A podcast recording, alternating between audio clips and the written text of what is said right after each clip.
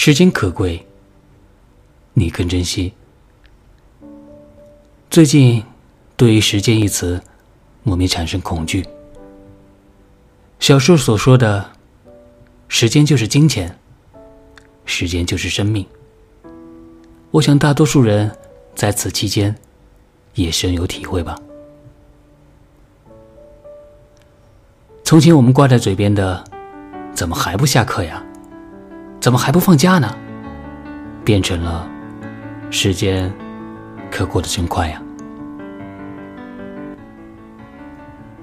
我们将一切都归罪于时间，也同样将一切的功劳都给予时间。青春过了，红颜老了，死亡降临了。害怕日历、钟表等一系列代表时间存在的东西。当人们需要忘记一些回忆，而无法忘掉难以割舍时，我们又说：“交给时间吧。”时间真的会心慈手软吗？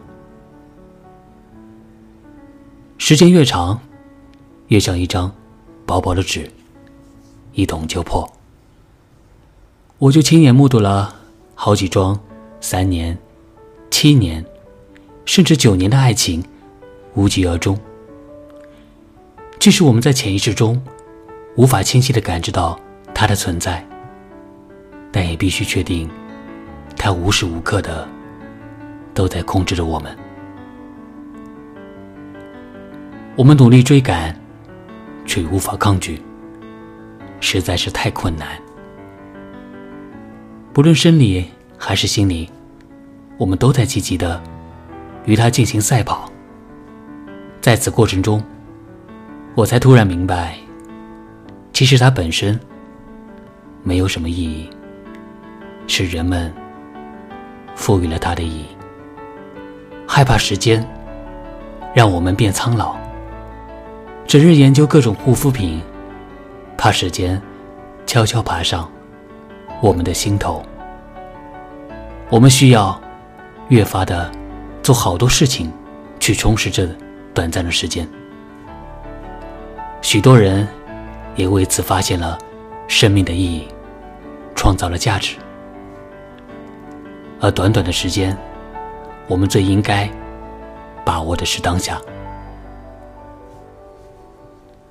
朋友跟我讲，我已经没有重新开始的勇气。但是如果非要不可呢？那还是选择放手一搏。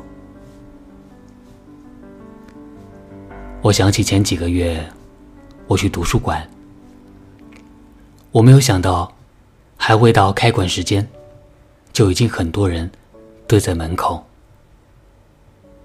别人手中的是公文包或者笔记本，而我手中的。是一瓶矿泉水，